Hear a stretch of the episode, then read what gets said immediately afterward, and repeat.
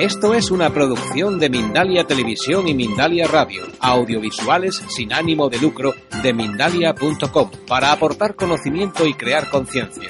Mindalia.com, la primera red social de ayuda altruista a través del pensamiento.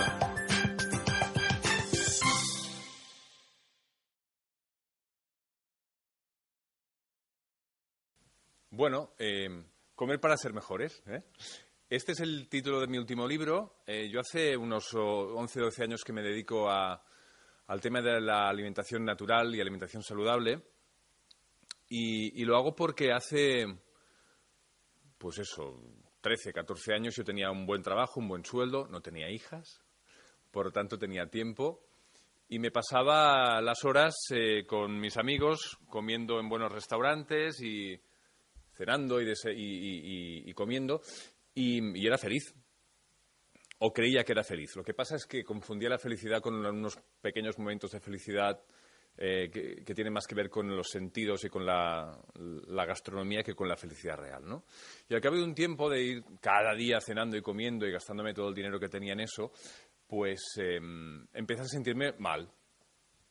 Em, sin energía, básicamente. Sin energía mental, ¿eh? no sin energía física pero sin, sin las cosas me costaban. Entonces eh, le hice una entrevista a un médico que se llama Jorge Pérez Calvo Soler, que es una de las personas que yo creo que sabe más de nutrición en nuestro país. Y, la verdad es que me cambió la vida mm, radicalmente.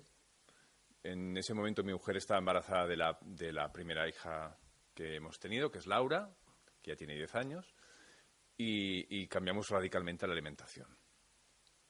Claro, en la alimentación el problema es que siempre hay que hacer cambios radicales porque en general comemos tan mal y comemos, eh, tenemos unas costumbres eh, alimentarias tan malas que el cambio eh, es radical. Eso es lo que yo pensaba antes. Yo ahora defiendo un cambio mucho más progresivo, mucho menos radical, mucho más fácil, mucho más tranquilo, porque los problemas de salud que tenemos relacionados con la alimentación son tan grandes Em, que cualquier pequeño cambio que hagamos es siempre positivo. Teléfono. Uno de los uno de los principales problemas que tenemos precisamente con toda la sobredosis de información que hay sobre nutrición es que llega un momento que nos colapsamos. Llega un momento que hay tanta información, tanta información contradictoria sobre tantos temas, que llega un momento en el que decimos, mira, ¿sabes qué? Paso paso porque esto de los hidratos de carbono, de las proteínas, de las vitaminas, de los, de, los enzimas, todo eso se me hace muy complicado. Y vuelvo a los hábitos de siempre, ¿vale? Em, por tanto, yo ahora creo que es mucho más importante hacer pequeños cambios que se mantengan en el tiempo, que se hagan sólidos y a partir de ahí construir una dieta nueva, una dieta diferente de la que tenemos hoy en día. Em, ¿Cómo tiene que ser esa dieta? Mm, pues la verdad es que mm, no es tan complicado como puede parecer. Yo, al final, después de tantos años dedicándome al, tema de la, de la, alimentación y de la nutrición, creo que hoy os voy a explicar un poco la sopa de ajo, literalmente y metafóricamente, porque eh, al final tampoco es tan complicado. Se trata de volver a recuperar una relación natural con los alimentos que tenemos, ¿vale? Luego entraremos más en profundidad eh, en este sentido.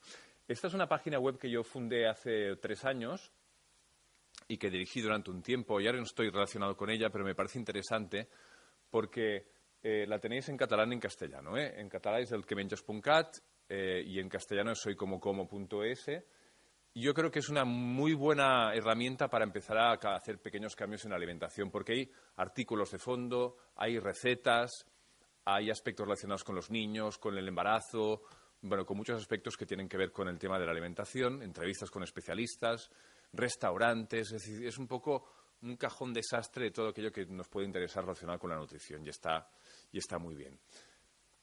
Mm, siempre que hablo con, gente sobre cambios en la alimentación, todo el mundo de entrada se resiste mucho. Todos nos resistimos mucho a los cambios siempre. Es normal, es humano resistirse a los cambios, porque em, sobre todo con el tema de la alimentación. La alimentación no solo es nutrición. Si fuera solo nutrición sería muy aburrida, ¿no? Mm, comer los alimentos en función de los nutrientes que tienen solo, ¿no? Tendríamos una relación muy fría y, muy distante con aquello que comemos. ¿no? También nos gusta sentir placer cuando comemos, también nos gusta compartir las cosas que comemos, también hay aspectos de gastronomía, de cultura. Em, hay muchos aspectos que tienen que ver con la alimentación que hacen que siempre nos resistamos a los cambios, muchos tópicos también, ¿no? Eh, y todo eso hace que sea muy difícil cambiar en el tema de la alimentación, ¿vale? Entonces, em, si os fijáis, no sé, hay muchos alimentos que, sabemos que son malos, pero que nos em, traen emociones positivas o, pensamientos positivos que, hacen que, nos resistamos muchos a, a, dejarlos, ¿no? Nos pasa con la leche, por ejemplo. Eh, nos puede pasar con alimentos en concreto o nos puede pasar con platos en concreto. Por ejemplo, los canalones que nos hacía nuestra abuela cuando éramos pequeñitos, por ejemplo, esas galletas con chocolate que nos daba, ¿no? Em, como tenemos una vinculación sentimental, emocional con todo eso, nos resulta muy difícil cambiarlo. Yo lo explico un poco como con el efecto ratatouille, ¿vale? No sé si habéis visto la película, este señor es un crítico muy... Iba a decir un taco, pero están mis hijas. Es un crítico muy despiadado, em, muy duro, y un día en el restaurante se toma una ratatouille y, y de repente se, se va a su infancia. ¿eh? Se acuerda perfectamente de esa ratatouille que hacía su madre cuando era pequeñito, cuando él volvía de la escuela porque los niños lo maltrataban y de repente se sentía relajado y tranquilo comiendo esa ratatouille que había preparado su madre, ¿vale? Por eso nos resistimos tanto a hacer cambios en la alimentación, porque la alimentación es muchas cosas, ¿vale? Entonces se trata de que tendamos hacia una alimentación mejor, pero no podemos pretender tener una alimentación perfecta, porque nada en la vida es perfecto, porque no hay modelos que sirvan para todos igual, sobre todo en la alimentación, porque tenemos metabolismos diferentes, personalidades diferentes. Gracias. Em, porque no es para mí, pero es igual. Em, porque todos somos distintos y los alimentos nos afectan de maneras distintas, en momentos distintos. No es lo mismo cómo nos afecta un alimento cuando estamos embarazadas que cuando estamos eh, em, felices, ¿vale? Todo eso hay que tenerlo mucho en cuenta. Por lo tanto, eso nos lleva al final a decir una cosa que a mí me gusta mucho, de la que hablo mucho en el libro, que es el tema de las excepciones. Si pretendemos tener una dieta perfecta los de las 24 horas del día, los 7 días de la semana, al final nos vamos a agobiar y vamos a volver a los malos hábitos. Se trata de invertir la relación que hay ahora en, la alimentación. La dieta occidental está basada hoy en día en las excepciones. ¿Qué son las excepciones? Pues prácticamente todo lo que comemos. Los alimentos procesados, la bollería industrial, eh, todo lo que lleve azúcar refinado, em, alimentos precocinados. La mayoría de nosotros o nos alimentamos o nos hemos alimentado así durante mucho tiempo. un helado, un poco de chocolate, Todas estas cosas que están bien y que nos proporcionan alegría y felicidad, porque están, son buenas además, son excepciones. Y está bien tener excepciones. Es fundamental tener excepciones porque si tenemos excepciones significa entonces que tenemos una regla, que tenemos una norma. Si todos son excepciones, al final tenemos una dieta alimentaria que es muy desordenada y que nos lleva después a toda la serie de problemas que existen relacionados con la alimentación hoy en día, que son obesidad, mala circulación, problemas con los huesos, problemas eh, de arteriosclerosis, em, por supuesto obesidad, falta de concentración en los estudios, falta de concentración en el trabajo, mal humor. Es que la verdad es que la alimentación tiene repercusión en todo el ámbito de la persona, no solo eh, en enfermedades puntuales, ¿no? La mayoría de nosotros cambiamos la alimentación cuando vamos al médico, cuando tenemos 60 años, y nos dice que tenemos que eliminar la sal o que tenemos que dejar de comer no sé qué, y entonces es cuando cambiamos, ¿no? Se trata de evitar llegar hasta, ese punto. A mí me gusta mucho hablar de la salud como una cosa que tiene que ver con tres elementos básicos. Estamos hablando de lo que tenemos que comer ahora, ¿vale? Por un lado, lo más importante es la calidad de lo que comemos. Luego entraré más en detalle. Por otro, la elaboración, cómo cocinamos, qué hacemos con eso que hemos comprado que tiene calidad. Y por otra parte, cuáles son nuestros hábitos a la hora de comer. ¿Vale? Em, todos estos elementos forman el triángulo y el elemento central nos va a llevar finalmente a, la salud. ¿Vale? A la salud entendida también no como un objetivo, sino como un camino hacia el que vamos, donde nunca vamos a llegar, pero que es muy importante tener en claro eh, que la salud perfecta no existe tampoco, que todos vamos a tener siempre alguna chaca, algún problemilla, alguna cosa, pero que mm, al final, voy a cerrar así, al final la salud no es un objetivo, la salud es, es una dirección. O vas en esa dirección o no vas, es así de claro, ¿vale? Entonces eso nos permite de nuevo tener excepciones otra vez. Hay un periodista americano que a mí me gusta mucho que se llama Michael Pollan, que es especialista en alimentación y en nutrición, que resume qué es lo que tenemos que comer y ahora vamos con la calidad de lo que tenemos que comer. Se van a hacer yoga mis hijas. Conta contas? Oh, caray, mira, tornarán flexibles. Molt. Hablamos de la calidad de la comida, ¿vale? Mm, la gran pregunta, ¿qué es lo que tenemos que comer? Es muy simple. Michael Pollan lo dice así, come comida, ¿vale? Sobre todo verduras, elementos vegetales, ¿vale? Y no comas demasiado. Esto es el resumen básico sobre que, de verdad es que escuchando esto ya prácticamente os podéis ir directamente. ¿eh? Si tenéis esto claro, come comida, sobre todo verduras, y no comas mucho, y es que ya os podéis ir de verdad. Pero claro, vamos a profundizar esto, ¿qué significa qué es comida? Pues la comida son todos los alimentos que nos proporciona la naturaleza, ¿vale? Aquí hay cierto debate sobre qué es natural y qué no es natural, sobre, bueno, hay cosas en la naturaleza que son buenas y otras que no lo son tanto, pero en general eh, eh, podemos decir que todo lo que proviene de la naturaleza y que sea bueno para nosotros, ¿vale? Nos vamos a comer unas bayas venenosas que son de la naturaleza también, pero entendernos, ¿no? Todo lo que proviene de la naturaleza, mm, animales, plantas, etcétera, es comida, ¿vale? No, no, yo no como carne, pero yo no, sí, no, no, pero yo, yo entiendo lo que estás diciendo, pero yo estoy hablando ya de un problema tan enorme relacionado con la alimentación, tan grande, sobre todo con el consumo de carne, no por cuestiones ideológicas, sino por cuestiones de salud, que cualquier cambio es importante. Entonces, si, si, si ya nos ponemos en, Yo no como carne nunca, ¿eh?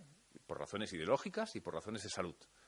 Pero puedo llegar a entender y puedo entender que mucha gente siga comiendo carne.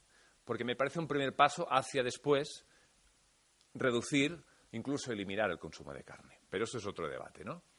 Em, por cierto, si me queréis interrumpir, podéis hacerlo, ¿vale? No, no tengo ningún problema. Em, alimentos que nos proporciona naturaleza. Esto sí. ¿Qué es lo que no es comida? Esto es comida, ¿vale? Se entiende muy fácil, yo creo, ¿no? Es lo que hemos comido durante 150.000 años como especie. 170.000 años como especie, ¿vale? Luego de repente llegó la revolución industrial, en el siglo XIX empezamos a comer alimentos más industrializados, en el siglo XX nuestra dieta cambió radicalmente y dejó de ser natural y, pasó a convertirse en una dieta basada en productos que elaboraba la gran industria y todo eso nos ha cambiado mucho el metabolismo, nos ha cambiado mucho la alimentación. Y esto es todo lo que no es comida, todo lo que encontramos empaquetado, todo lo que, nos, lo que predica sus, sus propiedades, todo lo que tiene mm, omega 3 añadida, mm, mm, esto es light, esto es bueno para el colesterol, todas estas cosas no son alimentos. Son ah, productos que quizás sean comestibles, no lo tengo muy claro, pero son productos comestibles como mínimo, que, que suplen la comida natural, pero que no nos nutren, que no nos alimentan porque un alimento no solo es los nutrientes que contiene, es muchas otras cosas más, ¿vale? Entonces, ¿cómo deberían ser los alimentos que comemos? Ah, esto es, esto es importante. Para empezar, integrales. Integral significa que el alimento está eh, únicamente se adapta para que nosotros lo podamos consumir, ¿vale? Mm, el arroz integral, mm, mejor el arroz integral que no el blanco, por ejemplo, ¿vale? Los alimentos refinados tienen menos nutrientes, tienen menos vitaminas, tienen menos minerales, tienen, ya no tienen enzimas, mm, ¿vale? Integrales. El integral siempre es asociado con la dieta eh, para adelgazar. Desconozco la razón. En cualquier caso, eh, los alimentos integrales ni adelgazan ni engordan. Eh, en función de cómo sea cada persona, cumplen una función u otra, ¿vale? En la, medida de lo posible ecológicos siempre. ¿Por qué? Porque nos ahorramos alimentos que tienen productos químicos de síntesis, pesticidas, agrotóxicos, ¿eh? pesticidas, eh, plaguicidas, insecticidas, todas estas cidas horrorosas que alteran nuestro metabolismo. Em, de proximidad, esto sirve sobre todo para fomentar la economía local, pero también porque los alimentos que vienen de cerca, cercanos, mm, bueno, toda la, idea del slow food y del kilómetro cero es esta, ¿no? Em, se recogen en el momento óptimo de maduración, sobre todo las verduras, y entonces contienen muchos más nutrientes. ¿no? Una manzana que viene de Chile no tiene nada, aunque sea ecológica, ¿eh? no tiene nada que ver con una manzana que la ha recogido el, el, payés de, que está a 20 kilómetros de donde vivimos nosotros. ¿vale? No tiene absolutamente nada que ver. Es que, de hecho, yo creo que prácticamente son alimentos distintos. Aunque sean una manzana, eh, igual, no tienen nada que ver, ¿vale? ¿Por qué? Porque la fruta, la verdura madura con el sol y si se tiene que desplazar 5.000 kilómetros, em, se tiene que recoger mucho antes de que madure, se madura en cámara eh, y todo esto hace que al final, pues prácticamente apenas tenga nutrientes, ¿no? Y por último de temporada. Bueno, por último no, por penúltimo de temporada. Es importante que los alimentos sean de temporada, ¿por qué? Porque los alimentos se encuentran en la naturaleza por una serie de razones determinadas. Es decir, en verano tenemos una serie de frutas que, no tenemos en invierno, porque en verano tenemos una serie de necesidades energéticas y vitales, y esas necesidades se satisfacen a través de la alimentación, ¿vale? Em, por lo tanto, es importante que también que sean de, temporada y, por último, variados al máximo, ¿vale? Es decir, em, por muy sanas que sean las zanahorias, no vamos a comer zanahorias cada día, por muy sana que sea una ciruela, no vamos a comer ciruelas cada día. Que esa es una tendencia muy, muy una tendencia muy clara en, Occidente. Cuando una cosa es buena, nos la comemos a, carretadas, ¿vale? Ahora se ha puesto de moda el resveratrol. Mañana se pondrá de moda las, bueno, las de goji, también se pusieron de moda. De repente solo nos alimentábamos de eso. La variedad es fundamental en la alimentación, ¿vale? Mm, Fijaros en, esto es una manzana, ¿vale? Em, cuando hablo de elementos integrales, eso es a lo que me refiero. Esto es un elemento integral, ¿vale? Tal como se cae del árbol, nos llega al plato prácticamente. No hay ningún proceso, ¿vale? Está hecho de muchos nutrientes. Cada nutriente cumple una función en nuestro organismo, ¿vale? Por ejemplo, tiene pectina. La pectina es una fibra que nos ayuda a, eliminar eh, residuos que puedan quedar en los intestinos, por ejemplo. Nos ayuda a eliminar metales pesados que pueda haber en el organismo, como mercurio, como otras sustancias. Bueno, cumple muchas funciones, ¿vale? La, vitamina C, por ejemplo, es un antioxidante que nos ayuda a, combatir el envejecimiento de las células, por ejemplo. Eh, bueno, tiene muchas funciones también, ¿no? Betacaroteno. El betacaroteno también es una sustancia que es mm, prácticamente común a todas las verduras y casi todas las frutas, que también cumple muchas funciones. Se convierte en, vitamina A una vez está en el cuerpo, nos protege la piel, protege el pelo, las uñas, mejora la vista, ¿vale? Eh, la quercetina también tiene muchas otras funciones, ¿vale? Estos son cuatro ingredientes que puede tener una manzana. Cada uno de ellos tiene una función específica en nuestro organismo, ¿vale? Eh, pero esto es todo lo que tiene una manzana. Bueno, todo hasta que me cansé y hasta que ya no me cabían más ingredientes dentro de una manzana, ¿vale? Esto es imposible reproducirlo en un laboratorio. Por mucho que avance la tecnología, nunca vamos a conseguir el equilibrio perfecto que nos proporciona la naturaleza en un alimento. Nunca. Aunque nos tomemos una pastilla que contenga exactamente los mismos nutrientes en las mismas proporciones, no se va a generar el mismo efecto en nuestro organismo. Los científicos todavía no saben por qué esto es así, pero es así. ¿Vale? Si nos tomamos una pastilla, con todo esto, al final desaparece la manzana y nos quedamos con un producto químico que no cumple con las mismas funciones. Por eso es tan importante que los alimentos sean integrales. Los científicos saben que los alimentos integrales es, más importante el todo que la suma de las partes en los alimentos integrales. ¿vale? Es decir, lo que estaba explicando ahora, que por mucho que reproduzcamos en un laboratorio cada uno de los nutrientes que tiene un alimento, Al final hay cosas que se nos escapan, hay cosas que no sabemos reproducir. Fijaos, siglo XXI, nos hemos, ido a la Luna no sé cuántas veces, eh, somos capaces de erradicar enfermedades. Hay muchas cosas que sabemos hacer, pero hay una cosa tan sencilla que no sabemos hacer que es, por ejemplo, reproducir la leche materna.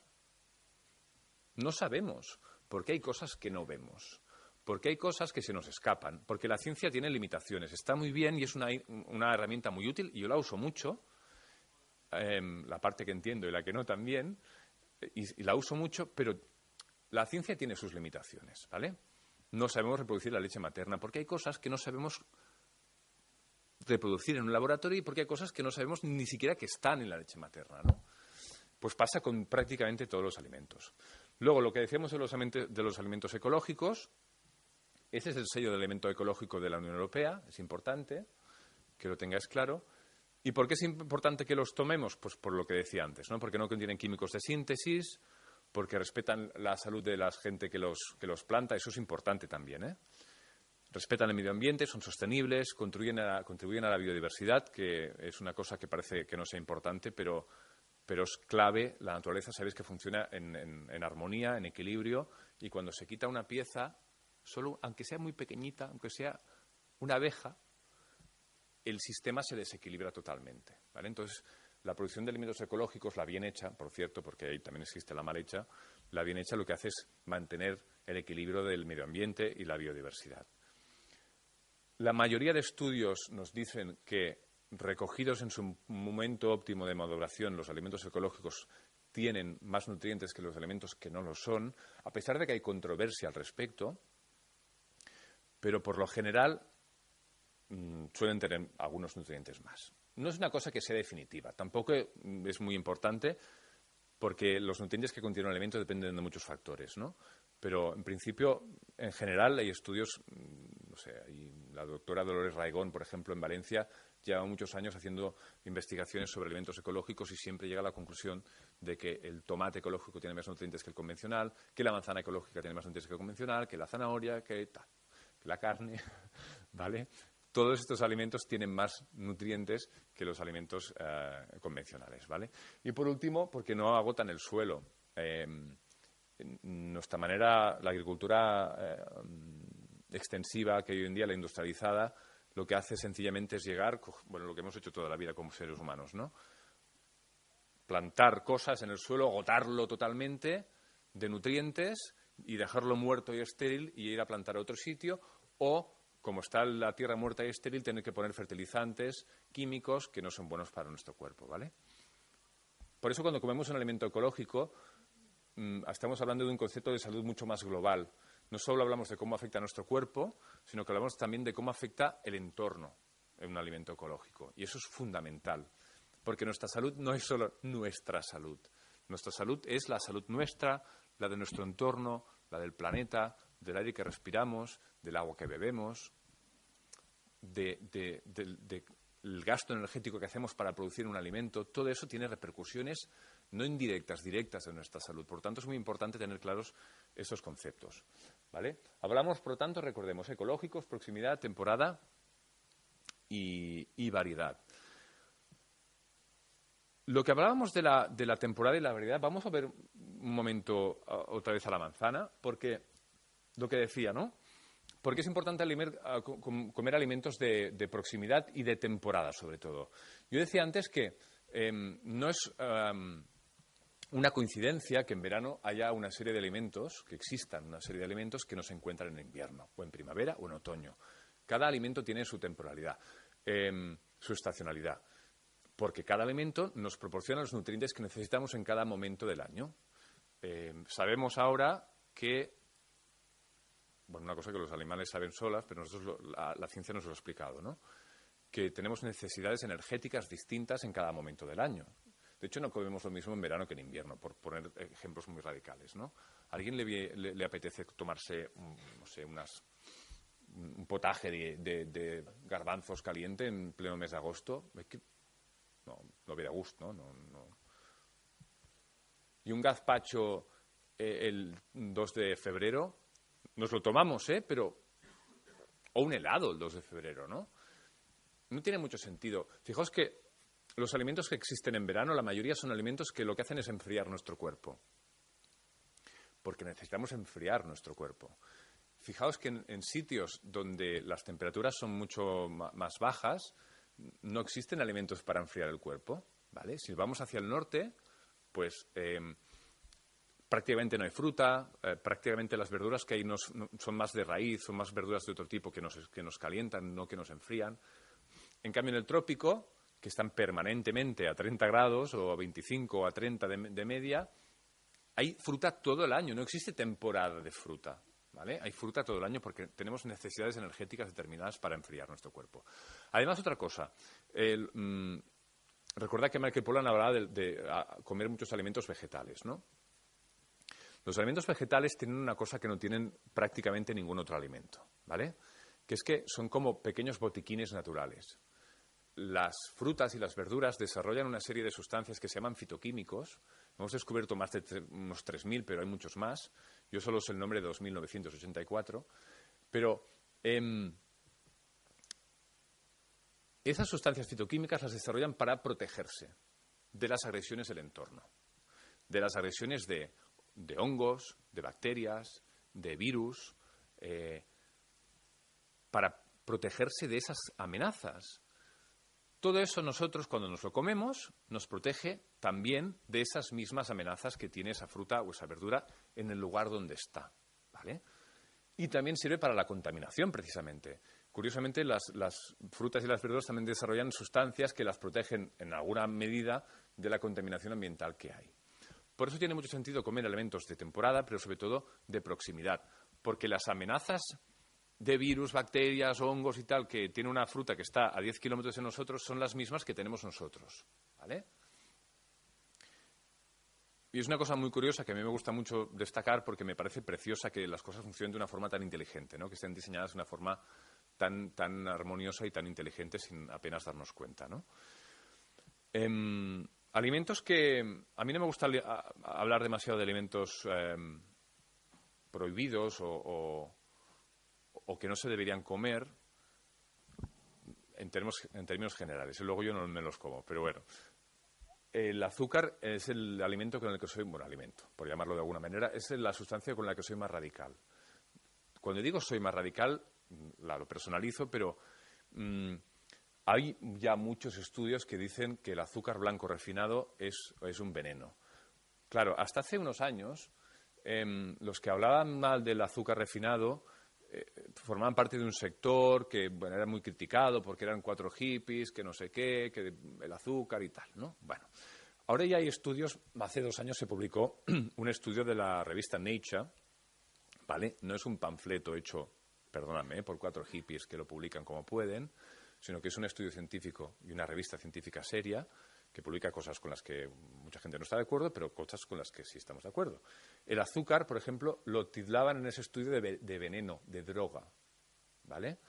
Porque contiene muchas sustancias, bueno, de hecho contiene muy pocas sustancias porque solo es azúcar, eh, solo es eh, glucosa prácticamente, es un disacárido, mm, que tiene muchos efectos nocivos sobre nuestra salud, ¿vale? Desmineraliza el azúcar refinado, por ejemplo, si tenéis problemas de huesos, azúcar refinado fuera, ¿vale? Eh, nos desmineraliza, nos desvitaliza, nos quita energía, curiosamente. El azúcar, como se mm, convierte en energía de una manera tan rápida, produce picos de insulina en nuestro cuerpo, ¿vale?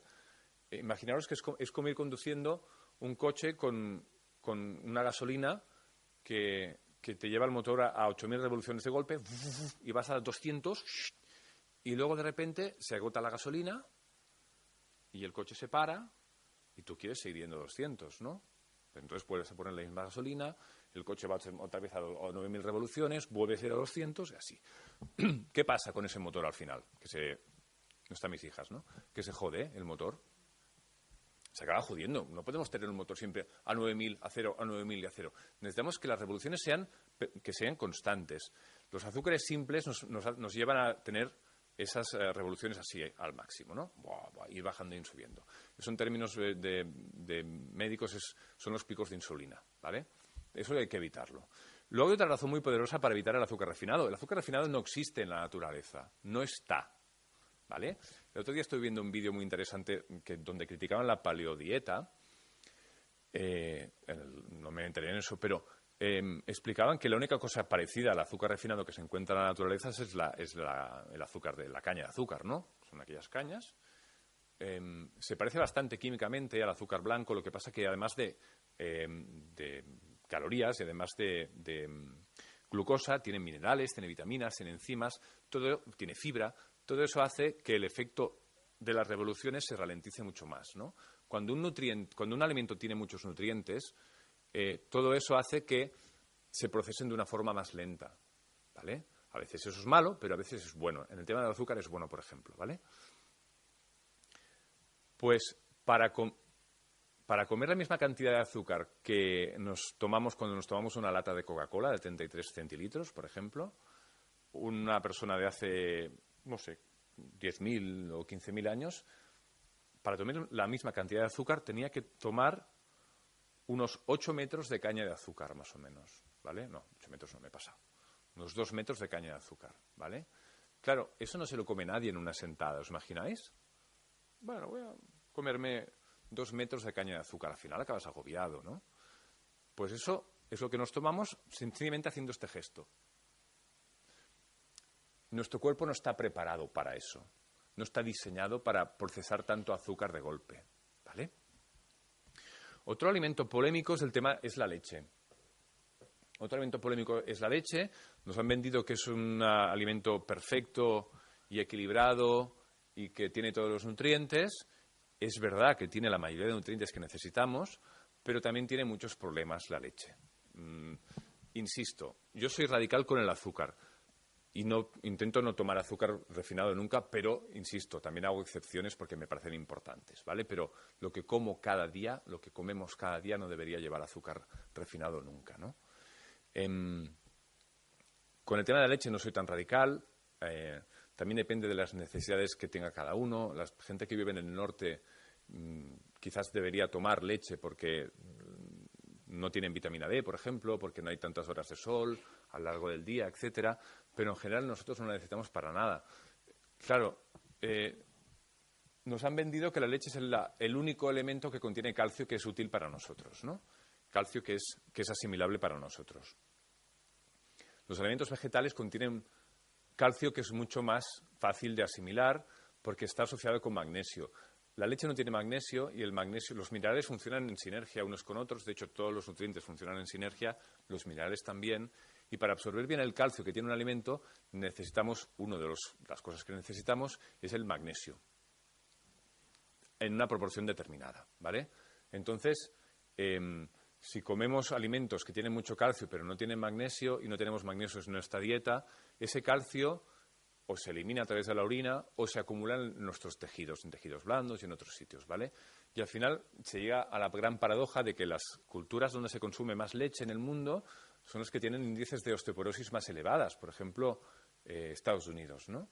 Estados Unidos toman una cantidad de leche desorbitada comparada con nosotros y en cambio tienen unos niveles de osteoporosis altísimos debería ser al revés, ¿no? En otros países donde no hay costumbre de comer leche, de tomar leche, por ejemplo en Japón, pues la osteoporosis es prácticamente un accidente, ¿no? No, casi no existe osteoporosis, ¿no? Otro tema polémico precisamente es el tema de la carne, ¿vale? Em, en, términos nutricionales, ¿eh? no necesitamos carne. Insisto, podéis seguir comiéndolas si queréis comer carne o si hay razones ideológicas por las cuales no queréis comer carne, que a mí me parecen muy potentes, pero eso ya tiene que ver con cada uno. Pero en general, los nutricionistas, la mayoría, incluso ahora los más ortodoxos, recomiendan que solo tomemos carne roja tres o cuatro veces al mes. ¿Vale? Este es eh, un consumo racional de, de, carne roja desde el punto de vista de la nutrición solo, ¿eh? Pero luego, si os fijáis, para generar 100 gramos de carne necesitamos 7.000 litros de agua. O sea que es un alimento que no es demasiado sostenible para el planeta. Imaginaos 7.000 millones de personas comiendo carne. La cantidad de agua que gastamos solo para generar 100 gramos de carne, por ejemplo. ¿no? Luego, también tiene mucho que ver eh, con las emisiones de CO2 que enviamos a la atmósfera. ¿no? Todos los animales que tenemos estabulados y que están esperando convertirse en, alimento para las personas que comen carne son muy son unos de los principales responsables de las emisiones de CO2, más prácticamente que la industria, ¿vale?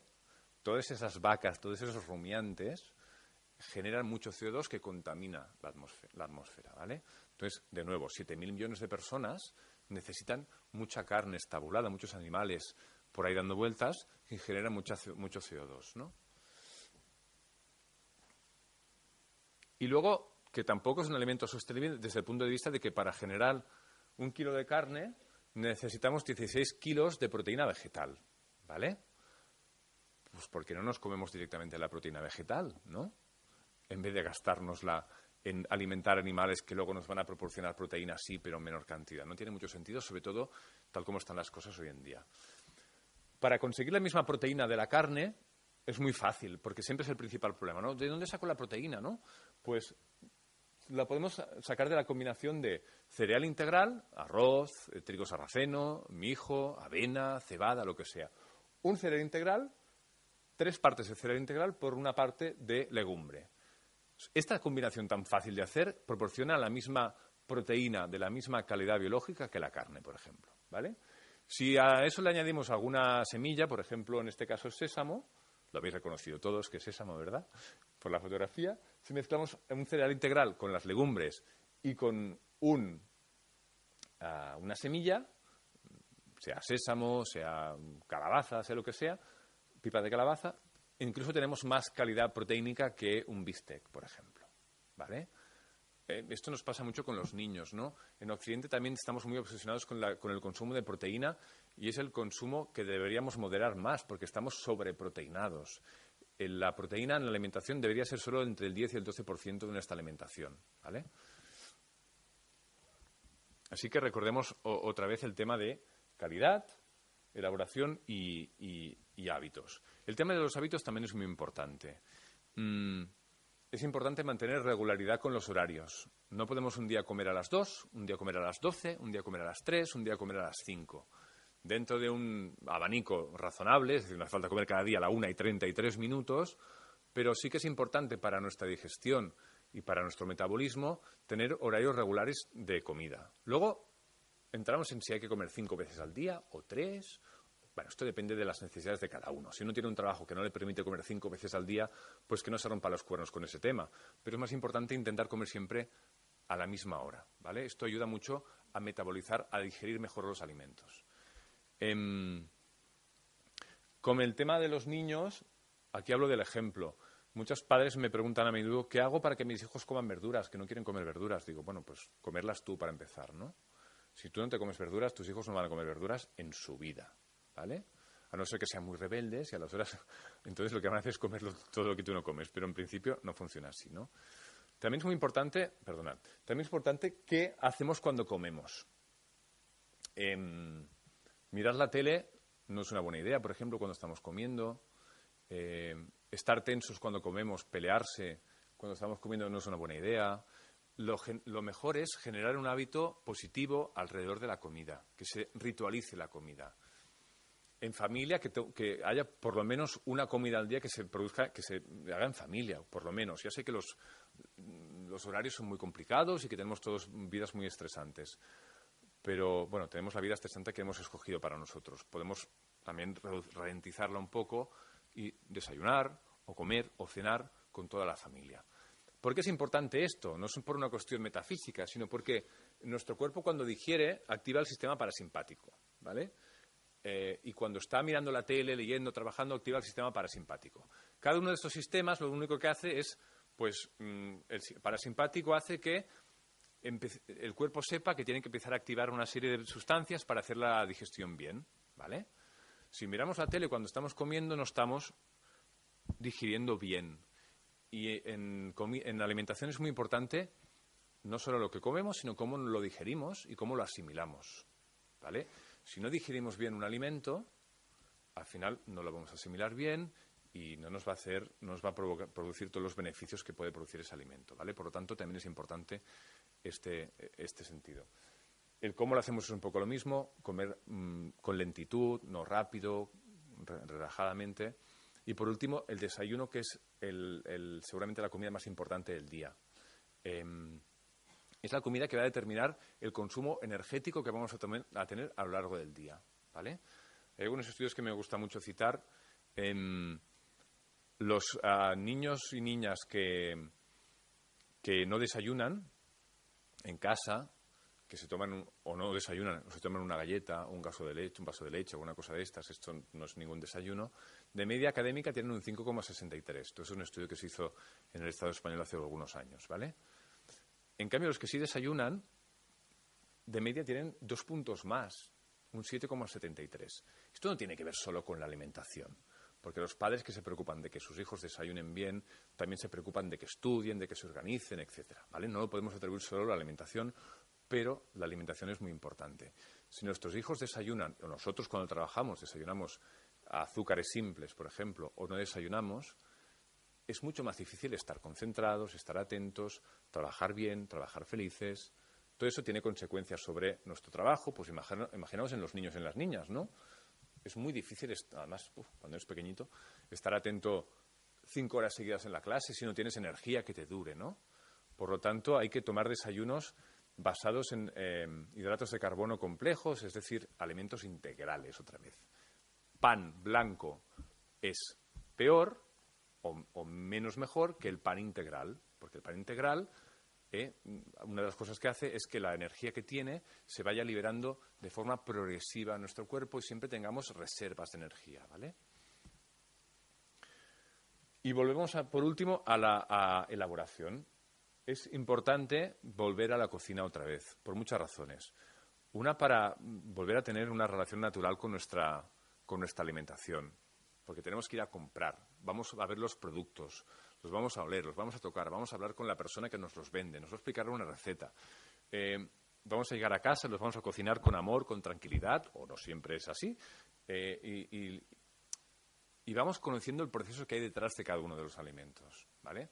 Pero además es importante porque podemos comprar un alimento, una verdura ecológica eh, y biodinámica y de proximidad y de temporada que nos ha costado un ojo de la cara, por cierto, en muchos casos, y luego, si la elaboramos mal, si la elaboramos, mm, si la mm, hervimos durante 20 minutos, pues todos los beneficios que tiene esa verdura nos los hemos cargado directamente, ¿no?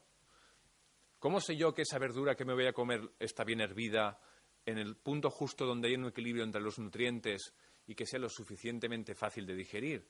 Pues lo sé haciéndolo yo, es la única manera. ¿no? Por eso es importante cocinar. Tener, volver a tener esa relación con la comida de nuevo, integrar a nuestros hijos en, el proceso, que sepan lo que es una cosa que se ha perdido mucho, ¿no? Antes se transmitía madre-hija y, ahora ya ni siquiera así, ¿no? Ahora ya casi ninguno de nosotros sabe cocinar o cocinamos solo cuatro cosas determinadas. Hay que atreverse, meterse en la cocina otra vez y tal, ¿no? cocina es un poco como el sexo, ¿no? Que a todos nos gusta practicarlo, pero al final nunca encontramos el momento. Bueno, es igual, estos son temas personales que no hace falta entrar. Em, y luego otra serie de alimentos que están en las excepciones, pero muy excepcionales, que son todo el tema del fast food, de los refrescos, todas estas cosas. Imaginaros, en este bote de Coca-Cola, en esta botella de Coca-Cola, y todo ese azúcar que os he explicado antes, aparte de muchas otras sustancias que son malas para el organismo. ¿no? Estos no son alimentos naturales. No hay árboles que nos den hamburguesas, eh, ni Frankfurt, ni, ni, mostaza con no sé qué. Todos estos alimentos son alimentos procesados que no estamos diseñados para digerirlos bien, ¿vale? Fijaros que para vender todos estos alimentos nos venden siempre emociones. Coca-Cola. Coca-Cola tiene la patente de la felicidad sonríe, la felicidad. En todas las culturas del mundo, todo el mundo sonríe. Tenemos en los anuncios un monje en el Tíbet que bebe Coca-Cola y es feliz. Y tenemos un yogi no sé dónde que bebe Coca-Cola y es feliz. Y un ejecutivo que bebe Coca-Cola y es feliz. ¿Habéis visto algún anuncio de manzanas alguna vez? ¿De zanahorias? De, ¿Verdad que no? Cuando nos quieren vender algo, mm, la ceja para arriba y con cuidado, ¿no?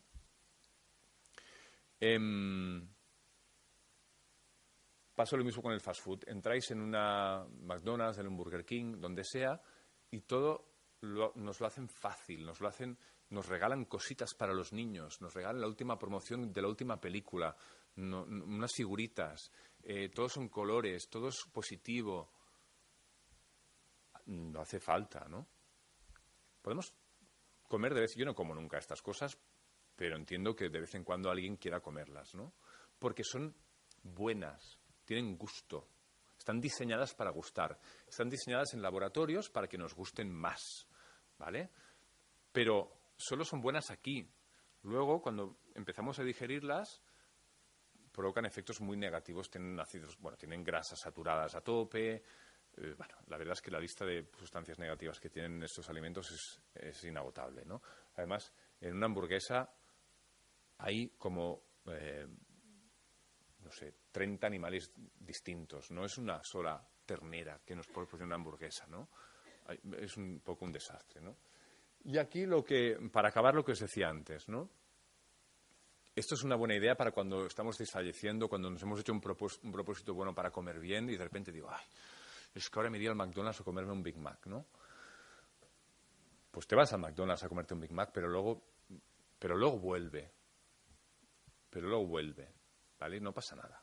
Porque si no, luego nos flagelamos porque nos hemos tomado un Big Mac y todo es un desastre y no valgo nada y, soy una mierda y, claro, yo es que no puedo y tal. No pasa nada, pero luego hay que volver al camino. La salud no es un objetivo, es una dirección, ¿no? es un sitio donde hay que llegar, es un camino que tomamos, ¿no? O vamos en esa dirección o no vamos en esa dirección. Eh, y es una cosa muy, muy fácil de ver, ¿no?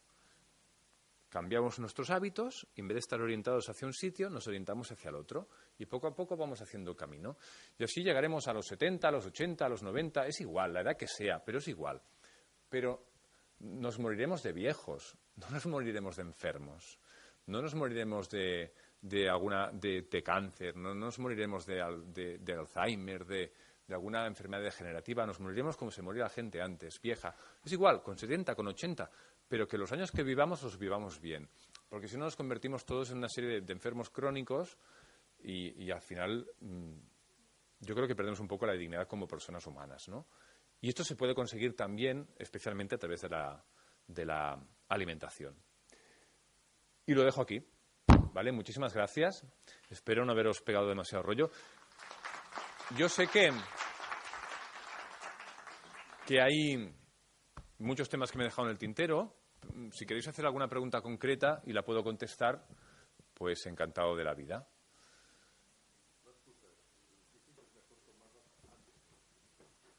La fruta, preguntan por aquí, si, dicen que es mejor tomarlas antes de las comidas. Sí.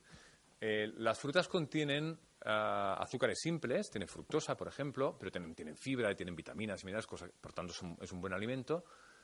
Pero ah, cuando las comemos después de, de la comida como postres, por un proceso metabólico, el cuerpo les da preferencia a la hora de digerirlas, eh, porque son más fáciles de digerir, ¿no? Y eso entorpece la digestión del resto de alimentos que estamos tomando. Además, según la nutrición energética, según los principios de la medicina china, por ejemplo, enfrían, porque como hemos dicho antes, la fruta sirve para enfriarnos, ¿no? Enfrían nuestro proceso digestivo y hacen que no digeramos también las cosas. Son matices, ¿eh? Si tenemos una alimentación correcta y tenemos una buena digestión, tampoco pasa nada. Porque estamos ya yendo al detalle. Pero si notamos que. Esto hay que escuchar muy poco el cuerpo, ¿no? Si notamos que después de comer nos tomamos fruta y. Pues vamos a probar qué pasa si no tomamos fruta un día y a ver si digerimos un poco mejor los alimentos, ¿no? A excepción, la excepción es Podemos tomar fruta después de comer si hemos comido pescado o carne, porque también equilibra un poco el tema. Bueno, esto ya es temas de yin y de yang, pero equilibra, un poco desde el punto de vista energético. Pero en principio sí. Lo mejor es comer la fruta sola, fuera de las comidas habituales, por ejemplo. Y, la fruta mejor ecológica y naturalmente con piel. La mayoría de nutrientes que contiene la fruta, las, las, que se pueden comer con piel naturalmente, la naranja no la comes con piel, pero la mayoría de nutrientes de la fruta, una parte importante, se encuentran en la piel. La pectina, todos los fitoquímicos, las vitaminas, la mayoría se encuentran en la piel. Por eso, si las pelamos porque no son ecológicas, nos perdemos una parte importante de los nutrientes de la fruta. Y en cambio, si las comemos ecológicas, lo único que tenemos que hacer es lavarlas y nos las comemos con piel siempre que sea posible.